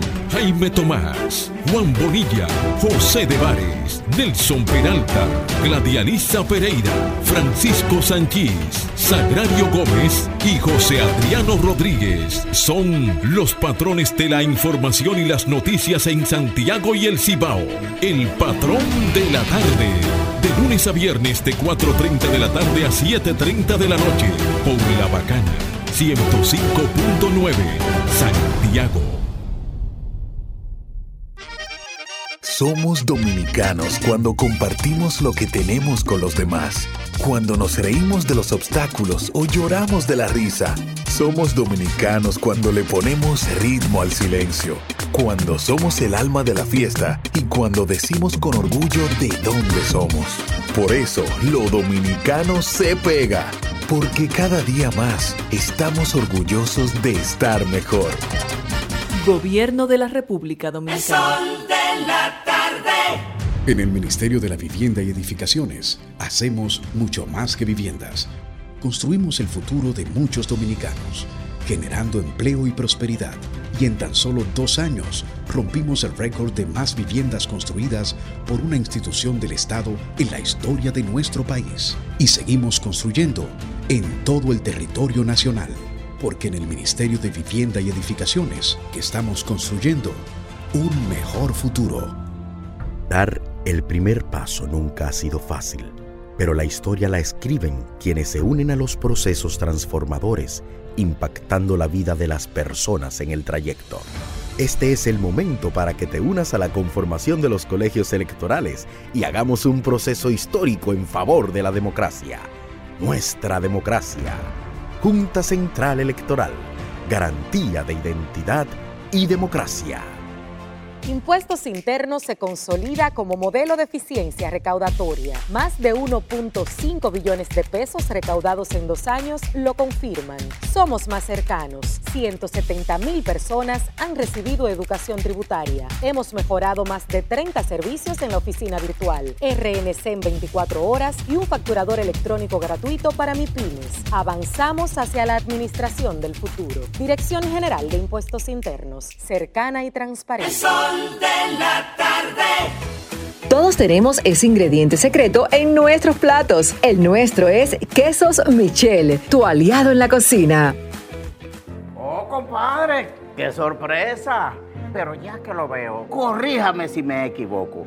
¿Y es verdad que la AFP Popular tiene un club de beneficio? Pero claro, hijo de mi corazón, se llama Club de Vida AFP Popular, en el cual, por ser usted afiliado, recibirá descuentos, ofertas y facilidades en comercios seleccionados. Pero eso está muy bueno. ¿Y cómo yo hago para aprovechar todo? Pero eso es facilísimo, compadre. Mire, Usted solamente tiene que descargar el app de afiliado y validar sus datos. Y ya con esto listo, usted podrá presentarle el código QR con la oferta que eligió.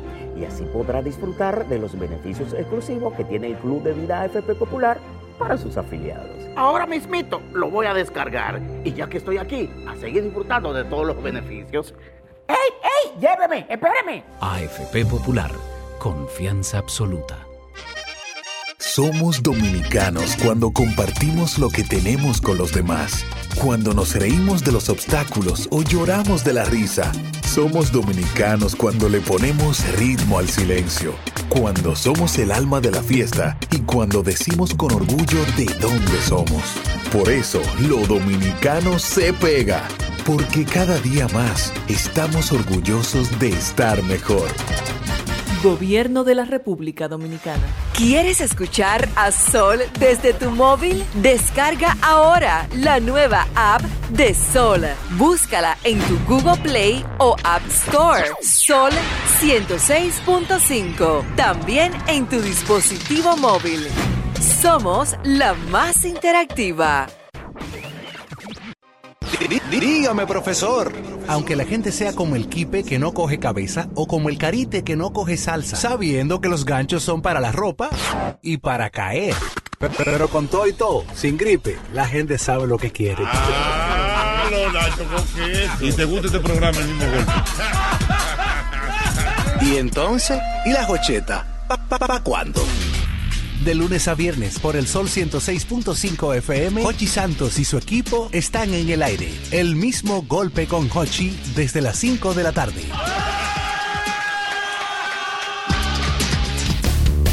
El sol de la tarde. El sol de la tarde. Son 106.5.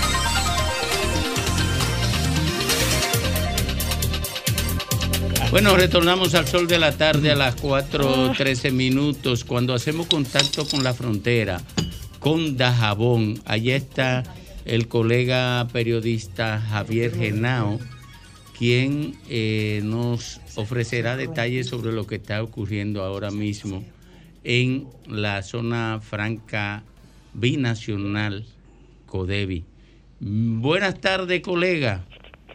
Buenas tardes, hermanos. Buenas tardes, país.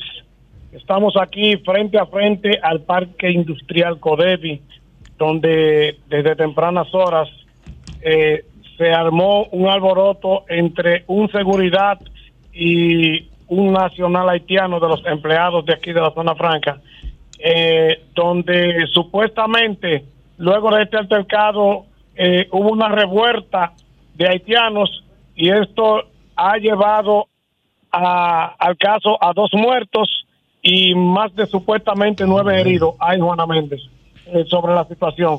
En estos precisos momentos estamos enfrente de un voraz incendio, ya que los haitianos eh, en protesta y en contra de eh, estas personas que fueron muertas, incendiaron lo que es el área donde están parqueados más de cinco mil motores, los cuales eh, no se ha podido sofo- sofocar el fuego que está ocurriendo hasta el momento aquí en este parque industrial. Eh, y, y las autoridades nacionales han tenido que adoptar alguna medida como consecuencia de los incidentes en el parque industrial.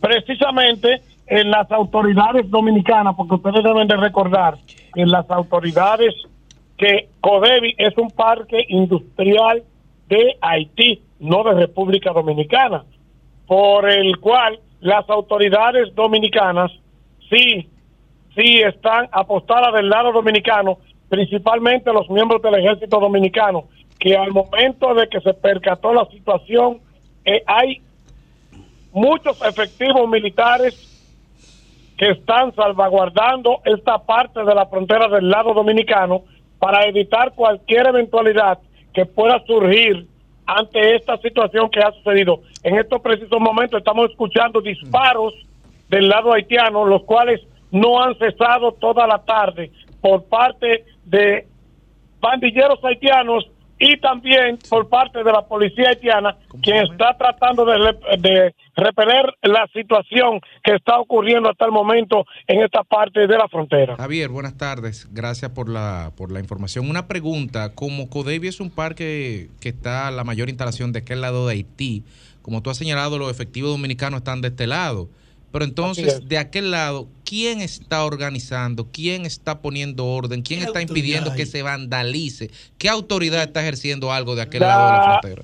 eh, el Polifrón, el HUMU, que es la policía especializada haitiana, y también parte de la policía haitiana, quienes son los que están apostados, y que hay un cuartel eh, en las cercanías del Parque Industrial Codevi, aquí en Dajabón, eh, eh, ahí en Juana Méndez, quienes están ubicados eh, precisamente eh, en esa parte cercana para evitar cualquier eventualidad, pero eh, la gran cantidad de haitianos que hay trabajando, alrededor de 22 mil haitianos, quienes son los que laboran a diario en este parque industrial Codevi, y que cabe destacar que esta es la segunda vez que surge una situación de esta manera. La primera vez no hubieron muertos ni heridos, pero esta vez hay destrozos, hay muertos, hay heridos y hay un fuego latente que no para en esta parte. Genao, Graimer Méndez de este lado.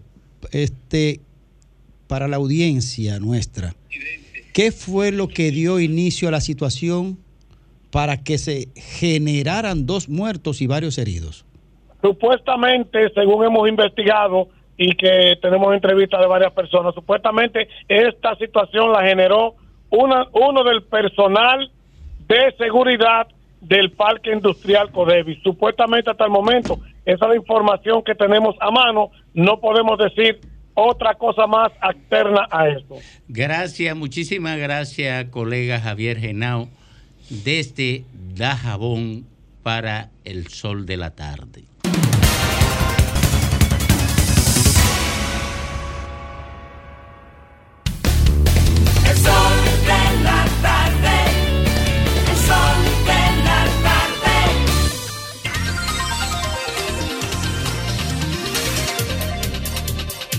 4.18 minutos, la dama del sol y el café.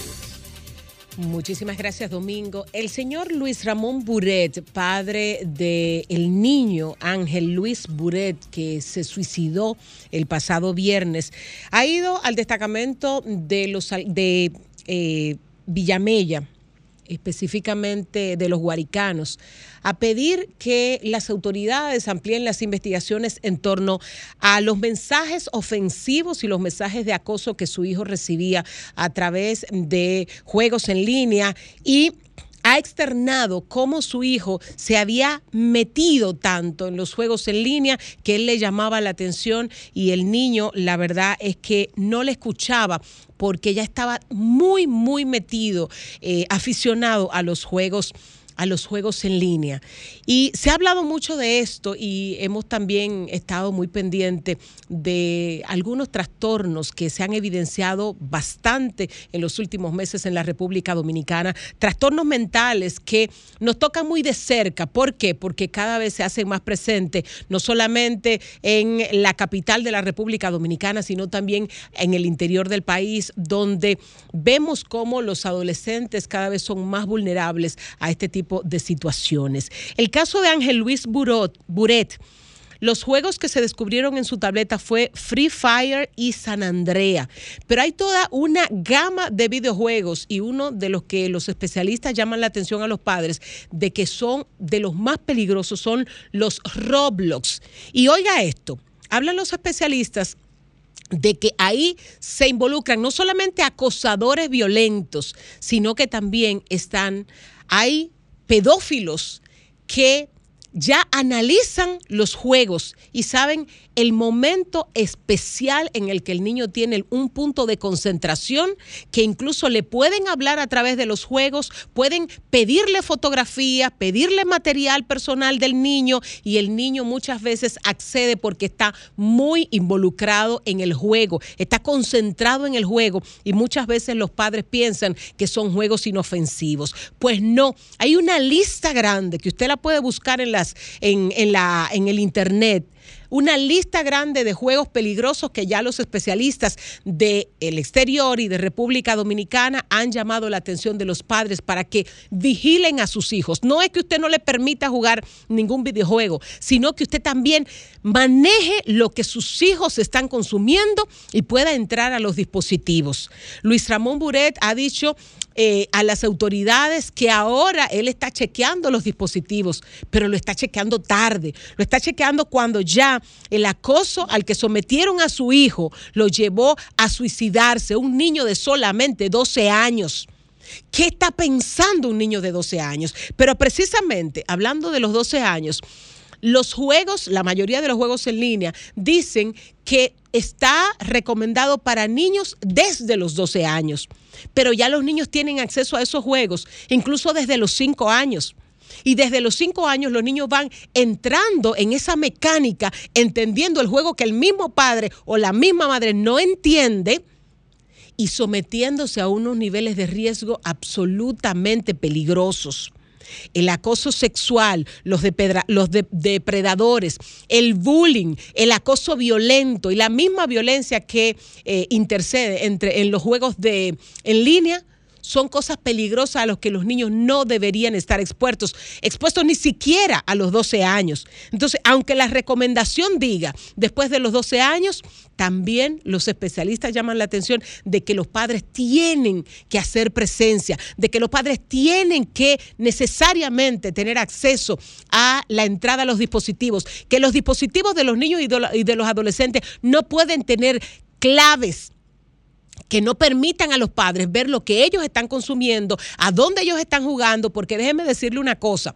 aunque usted piense que usted está en un juego, incluyendo estos juegos que supuestamente están desconectados del Internet, o sea que usted puede jugar sin que necesariamente esté conectado a la red de Internet, esos juegos tienen el riesgo de que un extraño pueda entrar al dispositivo e incluso pueda hackear la cámara del dispositivo y poder ver a su niño en cualquier momento. Entonces, señores, el Internet, las redes, es verdad que nos ofrecen una gran, una gran ventaja. Es verdad que los niños ahora necesitan el Internet para estudiar y que bueno, que la modernidad nos está ayudando con muchas cosas, pero también nos están poniendo en un peligro absolutamente inmanejable para muchos padres. Entonces, Luis Ramón Buret está yendo en este momento ante la policía, pero el Ministerio Público tiene también que acercarse a este hombre y enseñarle cómo van las investigaciones y a dónde han llegado las investigaciones, porque la muerte, la muerte de Ángel Luis Buret debe servirnos para prevenir otras muertes, para prevenir otros acosos, porque déjeme decirle una cosa, este niño no es el único que debe estar en esta circunstancia, y mucho menos en su barrio, porque cuando un niño está jugando, muchas veces es porque hay una red de niños en el mismo sector que también están en lo mismo. Y ahora ellos tienen dispositivo y no necesariamente el dispositivo de la casa. Tienen el dispositivo que por parte del MINER eh, le llegó a sus manos, que tiene acceso, que tiene acceso porque independientemente de que tiene una limitante, hay muchos juegos a los que ellos tienen acceso, pero tienen acceso también a la red de Internet. Entonces, que la muerte de Ángel Luis Buret no quede en el olvido y que por lo menos sirva para prevenir otras muertes, para prevenir otros acosos, para que los padres también estén más pendientes de lo que sus hijos están viendo en las redes de internet y que están jugando en línea. Pero señores, necesitamos, esa familia necesita una conclusión de esa investigación. Y nosotros como país, el Ministerio de Educación, el mismo Ministerio Público, necesita también darle un cierre a esa investigación que nos sirva para algo y que no solamente quede el dolor de perder a un niño que pudo haber tenido un futuro diferente.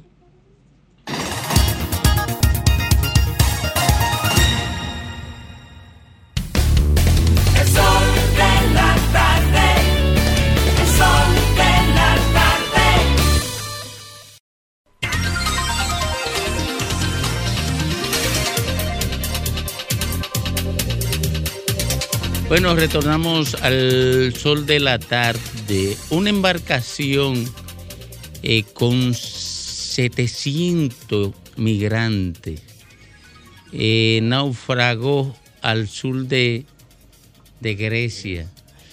Eh, iba de Libia a Italia.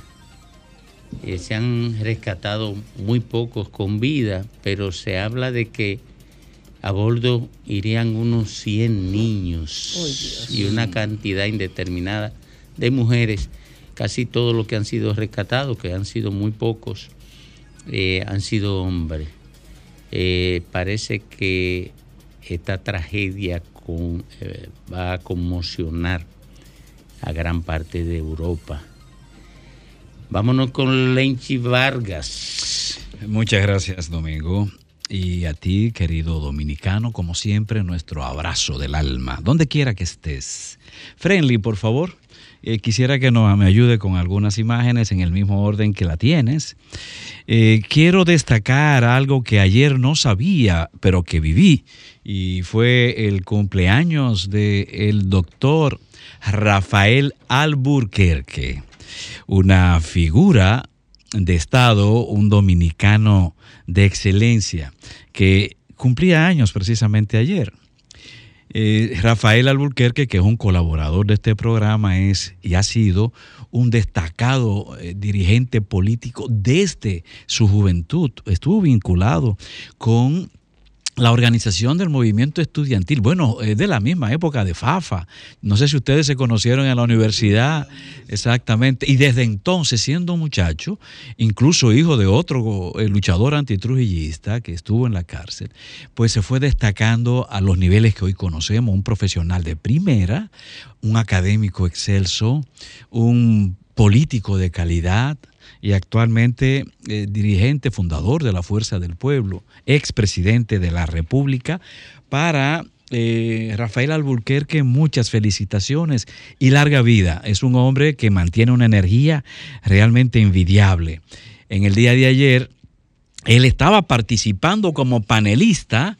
eh, Friendly estaba participando como panelista en un evento que convocó precisamente la dirección política de Fuerza del Pueblo en un salón, un salón donde se destacan a las eh, a los a los deportistas de del pabellón de la fama de los deportistas, exactamente en el Centro Olímpico.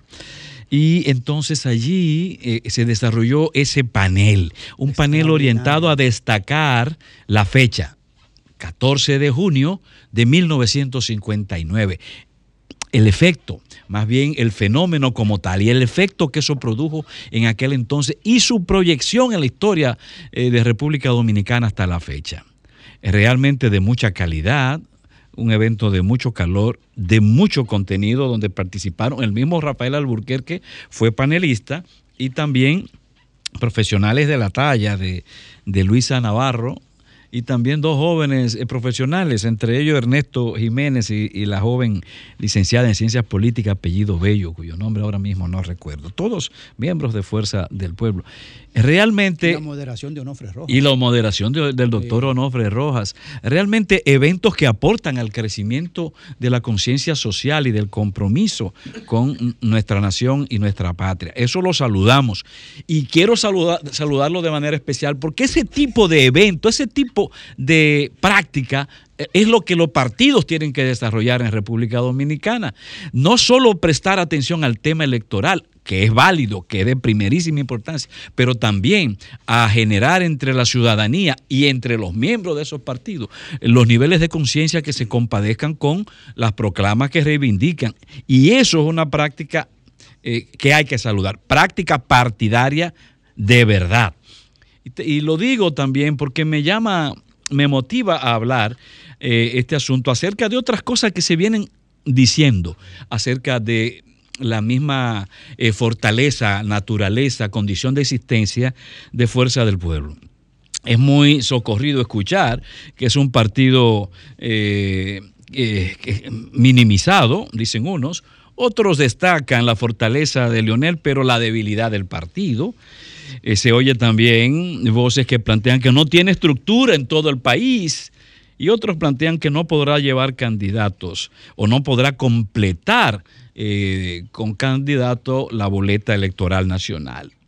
Bueno, yo no sé qué buscan realmente. A veces hay mala información o a veces también es desinformación.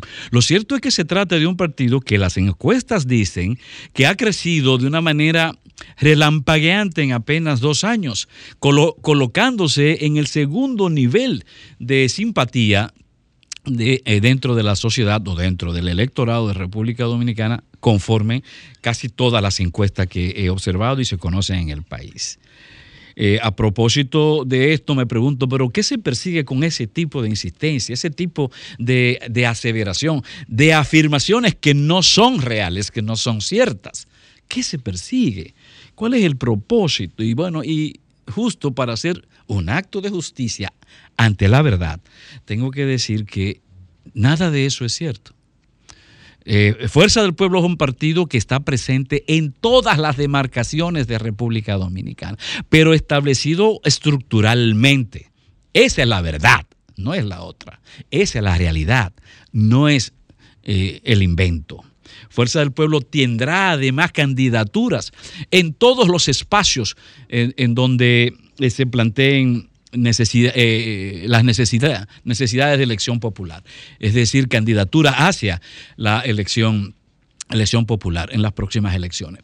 Tendrá a nivel espacial, a nivel territorial, como también en lo que respecta a el nivel senatorial y diputacional. Pero en todas, a tal grado que ya este 3 de julio, ahora el próximo mes, el 3 de julio, el 3 de julio, Fuerza del Pueblo, tal vez sea el primer partido que lo haga, va a presentar al país ese, ese océano de, de precandidatos que están participando, que están corriendo para finalmente ser escogidos por eh, eh, el partido como como eh, candidatos oficiales a la senaduría, candidatos oficiales a las diputaciones, candidatos oficiales a las municipalidades todas.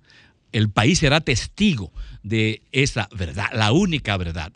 Fuerza del Pueblo está preparado para, presentar en todos los niveles, en todos los niveles, no un candidato, no sobrados candidatos para cada posición y ciudadanos de prestancia, ciudadanos de prestigio. Eh, se trata, eh, por esa razón, es- es- ese tipo de niveles se consigue gracias a que hay una voluntad de desarrollar un partido abierto a la sociedad transparente ante la nación dominicana.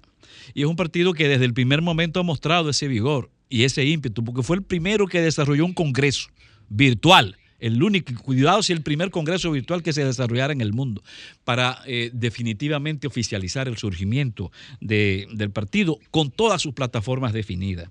Y es un partido que ha dado muestra en los últimos tiempos de que efectivamente no es solamente el tema electoral que importa, porque ¿Quién en este país en los últimos tiempos ha hecho marchas, por ejemplo, para destacar los problemas de la juventud, como se hizo la marcha de la juventud? Marcha de las mujeres para destacar los problemas de, las amas de casa y los altos costos de la vida, los problemas que afectan a la familia. Efectivamente, una marcha exitosísima. El primero de mayo, también recientemente, manifestaciones sociales que reivindican la capacidad de- del partido, pero también el derecho de los ciudadanos a movilizarse. En este caso, como el primero de mayo, en donde se, eh, se- resaltaron los grandes problemas del país y las necesidades al mismo tiempo. Bueno, la desinformación es un hecho real, pero la desinformación también es una forma, es una de las caras de la propaganda política, de la propaganda dura política. Son 106.5. Bueno, retornamos al sol de la tarde, al sol del país a las 4.39 minutos. A las 4.39 minutos, Graimer Méndez. Gracias, señor Páez, y gracias a toda la audiencia. Este Sol de la Tarde, Sol del País de RCC Media, la más poderosa plataforma de medios de la República Dominicana. Miren, ustedes saben que recientemente se aprobó la ley de autismo, después de años de mucho trabajo, eh, de muchas sesiones, de muchas convocatorias, de mucha movilización y mucha demanda pública, y sobre todo de mucho esfuerzo de la diputada Yuderca de la Rosa, que lleva, llevaba 11 años luchando por esa reivindicación de ese grupo humano de familias, de cientos de familias, de miles de familias dominicanas que tienen una, una persona con esa condición, que hay que ir desmontando cada vez más el tema de niños autistas. Sí, hay muchos niños autistas y en algún momento son niños, pero ellos crecen, se hacen adolescentes, adultos, envejecen y morirán con autismo. Hay que decir personas con la condición de autismo, porque la gente cree en general que solo son niños. No, es todo un conjunto social humano. Bueno, la profesora Josefina Pimentel, quien fuera ministra de Educación en su momento, una profesora de toda la vida, y es la rectora del Instituto Global, pues montó el primer seminario del Instituto Global sobre la situación del autismo en República Dominicana, una mirada global, eh, una situación multifactorial. Estuvimos participando antes de ayer en el Instituto Global eh, y realmente fue un foro importantísimo con exposiciones locales, exposiciones internacionales, con varias intervenciones de profesionales de la psicología, del magisterio, gente que se ha preparado en la materia, tanto aquí como fuera del país. Y duramos desde por la mañana hasta la tarde, entrada la tarde, donde se estuvo debatiendo diferentes aspectos eh, importantes y en el aspecto legal y también con mirada hacia el futuro sobre las cosas que se deben hacer en este país. Eh, mucha gente participó, muchas fundaciones. Eh, yo formo parte de una de ellas, como es la Fundación Damas de Negro, de la que soy el padrino, y nos tocó moderar el último panel con los legisladores, eh, Franklin Rodríguez, senador, quien fue el proponente de la ley en el Senado, y Yudelka de la Rosa, que fue la proponente en la Cámara de Diputados. Así es que, Friendly, si nos ayuda con una parte de las imágenes eh, para que la gente que nos está viendo y por los que nos verán más adelante a través de las plataformas de redes de RCC Media. Eh, felicitar a todas las instituciones que participaron, a los especialistas, las especialistas, los que dieron testimonio también sobre su experiencia, tanto como padres como los que tienen centros de formación, de terapia, del habla, participó también gente del CAE explicando eh, el modelo. Yo creo que es un modelo que tiene que recibir una segunda ola de reforma. Hay deficiencias muy fuertes. Ya no la, no la hablaremos en este momento, pero sí, felicitar a la profesora Josefina Pimentel por este esfuerzo de eh, esfuerzo académico, esfuerzo eh, científico, porque se expusieron ahí eh, razones válidas de qué cosas debemos planificar el Estado dominicano para dar realmente un respaldo eh, social a este segmento de la población. Así que mucha felicidad del Instituto Global, la persona de Josefina, todo ese equipo, y seguiremos dando nuestro respaldo y apoyo. Miren, a propósito de la aprobación del Partido de la Esperanza Nacional de Rafael eh, Domínguez Trujillo, ¿verdad? El nieto de don, de- del dictador Rafael Leonidas Trujillo, y que ha generado todo un avispero y con razón. Todo un avispero y con razón porque la historia nos marca, nos dice la- lo que es la historia de la más cruenta dictadura de todo el continente, de todo el continente.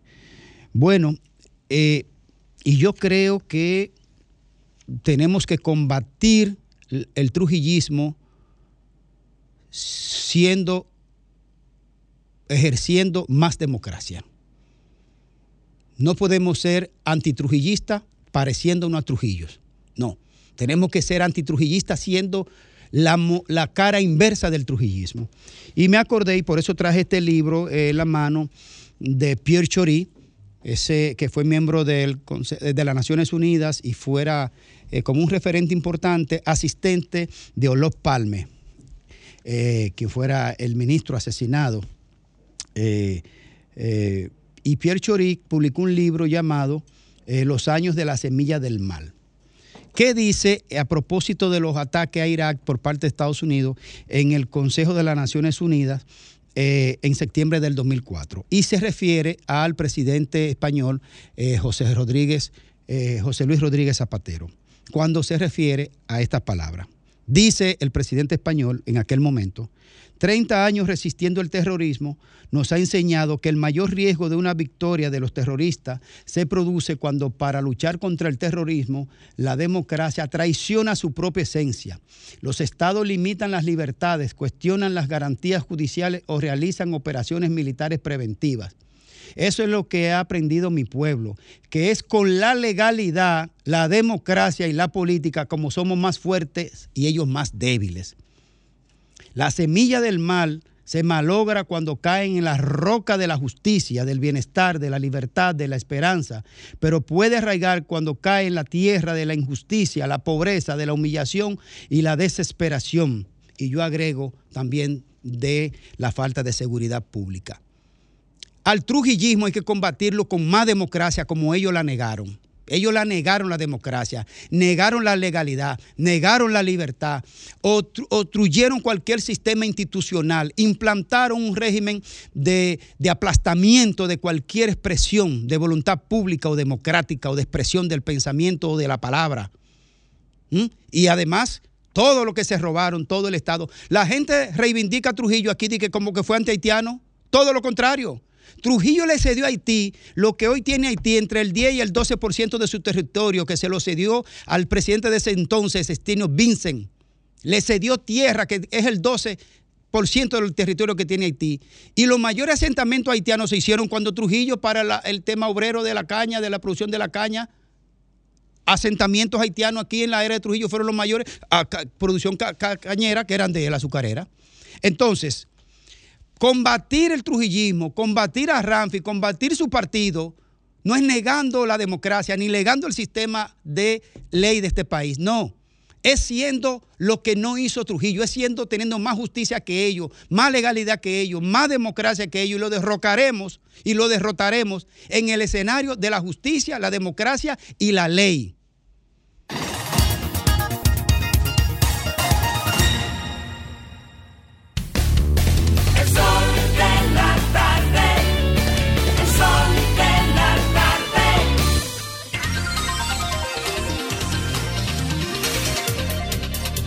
Bueno, eh, Gustavo Petro está en medio de un lío en Colombia. Un lío feo. Aunque hay desinformación, pero ya hay un coronel muerto en medio de informaciones sobre un robo que le hicieron a la jefa de gabinete en la casa y se habla de suma estrambótica, grande. Mm. Eh, y el, un coronel que estaba encargado de la investigación de robo terminó muerto. Parece un suicidio. Mm. Y, y, esto ha generado toda suerte de especulación. Esperemos, don Federico Llovi. Gracias, Domingo. Buenas tardes, amigos que nos ven, que nos escuchan. En el día de hoy, la vicepresidenta, en ocasión de la conmoción generada a nivel nacional por todo estas, este goteo de episodios violentos en diferentes escuelas del país, señaló que tenemos que revisarnos como sociedad. Y miren, la vicepresidenta es una persona que si de algo sabe es del sector educativo, definitivamente que sí. Pero la afirmación quedaría corta si no viene con una acción ok, tenemos que revisarnos, ¿qué vamos a hacer para eso? No va a ser otro diagnóstico. Esta sociedad está cansada de diagnósticos en materia educativa. De hecho, todo está dicho, absolutamente todo.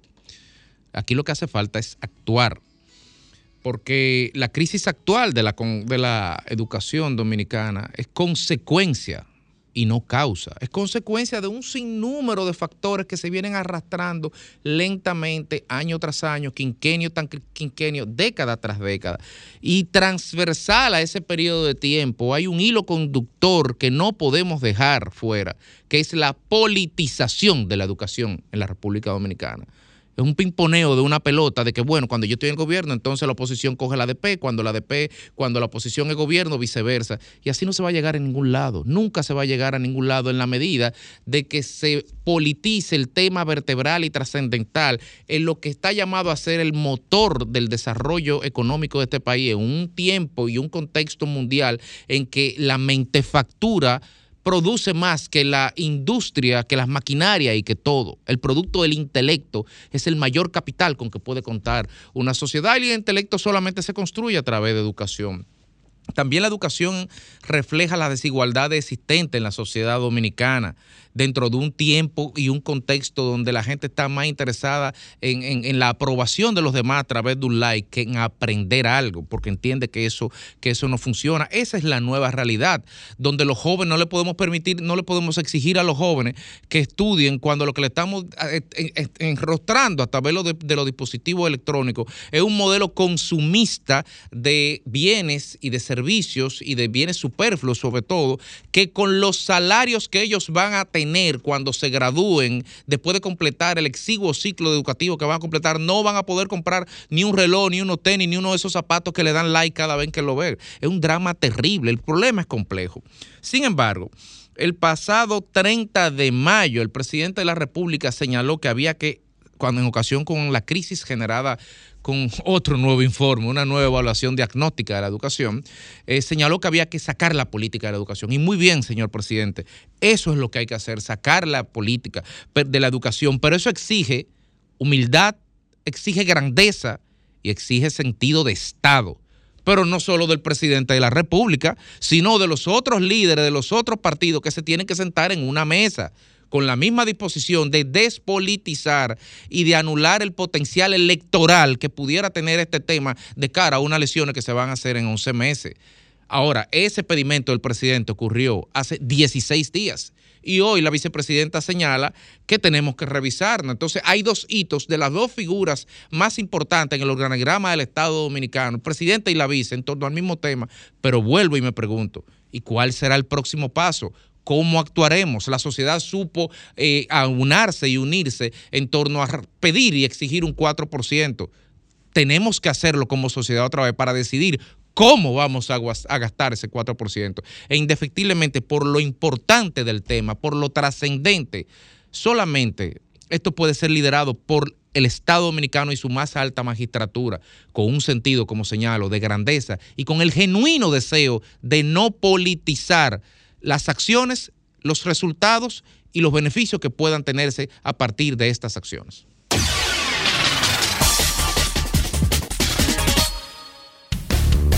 El sol de la tarde.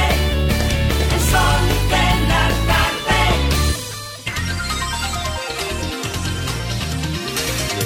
Bueno, retornamos al sol de la tarde. retornamos al sol de la tarde a las 4.53 minutos. Eh, Lea, ¿y cómo, cómo va lo de cómo va lo de Haití? No sabemos nada. Buenas tardes. Saludos, saludos. Adelante.